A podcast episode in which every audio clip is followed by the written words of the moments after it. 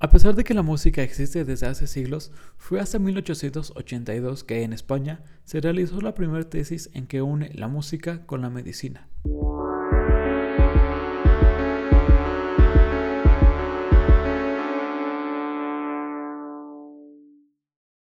Bienvenidos a nuestro podcast Más que Memoria. Me da mucho gusto saber que están del otro lado escuchándonos y apoyándonos para crecer cada día. Agradecemos el patrocinio de este podcast a nuestra farmacia, que está especializada en medicamentos para enfermedades del sistema nervioso al precio más bajo.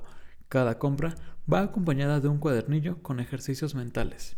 Hoy tendremos el tema de la musicoterapia, un tipo de terapia no farmacológica que ha comenzado a implementarse en pacientes que padecen algún tipo de demencia.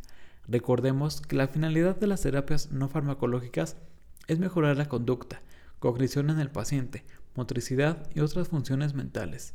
La música, o el arte de las musas, por su traducción del griego, es un arte con la capacidad de producir un impacto en aquellos que la escuchan. Expresa sentimientos, pensamientos o ideas, y desde sus inicios se sabe que puede producir cambios.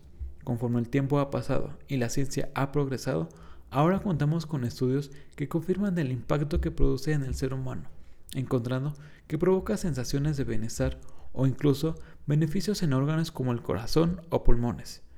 A pesar de que la música existe desde hace siglos, fue hasta 1882 que en España se realizó la primera tesis en que unieron la música con la medicina, teniendo como conclusiones que la música produce descanso e distracción, moraliza al ser humano y combate estados de nerviosismo. Poco después, a partir de 1940, varias universidades comenzaron a dar terapia musical o musicoterapia. El estudio de sus beneficios siguió y siguió hasta crear una licenciatura en 1979 por la Universidad Alemana. Actualmente se han creado dos formas de recibir musicoterapia. Las técnicas activas incluyen actividades en que el paciente interviene de manera directa en la sesión a través del canto o baile y la técnica receptiva, donde el paciente participa de una forma más modesta y puede relatar algún recuerdo que tenga al escuchar alguna melodía. En cualquier forma que se reciba, se ha demostrado que tiene efectos positivos en área cognitiva, mejora la atención, orientación, lenguaje y la memoria. El conjunto de estas mejoras se ve beneficiado al escuchar una melodía que le resulta familiar y evoca de forma casi inmediata una emoción, recuerdo o sensación vivida. El lenguaje también se ve favorecido cuando el paciente, a pesar de haber perdido habilidades verbales, son capaces de cantar y mejora más cuando son canciones familiares.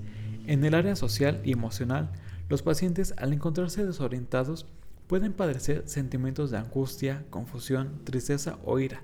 La musicoterapia ofrece orientar esos sentimientos y favorece su interacción con las demás personas en su entorno durante la sesión e incluso después de finalizarla.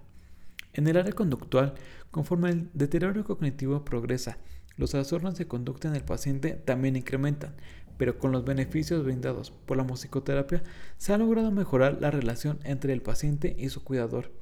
Además, en pacientes con un andar errante y disperso, la terapia ha logrado que su caminar se centre. La musicoterapia continúa mostrando sus beneficios en otras enfermedades, como pacientes con VIH, Parkinson, autismo, niños con problemas de conducta, entre otros. Los beneficios no se limitan a los ya mencionados, también mejoran la autoestima, reducen la ansiedad, mejora la verbalización, fortalece las conexiones con otras personas y las relaciones familiares. Además, fomenta la interacción social y la comunicación. Esta terapia no farmacológica cuenta con el aval de la Federación Mundial de Musicoterapia, que desde 1985 y con sede en Génova, Italia, se encarga de promover su uso, apoya programas educativos, prácticas clínicas y muy importante, la investigación que demuestra las contribuciones que la musicoterapia ofrece a la humanidad. Con esto llegamos al final de este capítulo. Esperamos les haya gustado y no olviden seguirnos en nuestras redes y compartir cada episodio para llegar a todos. Gracias por escucharnos.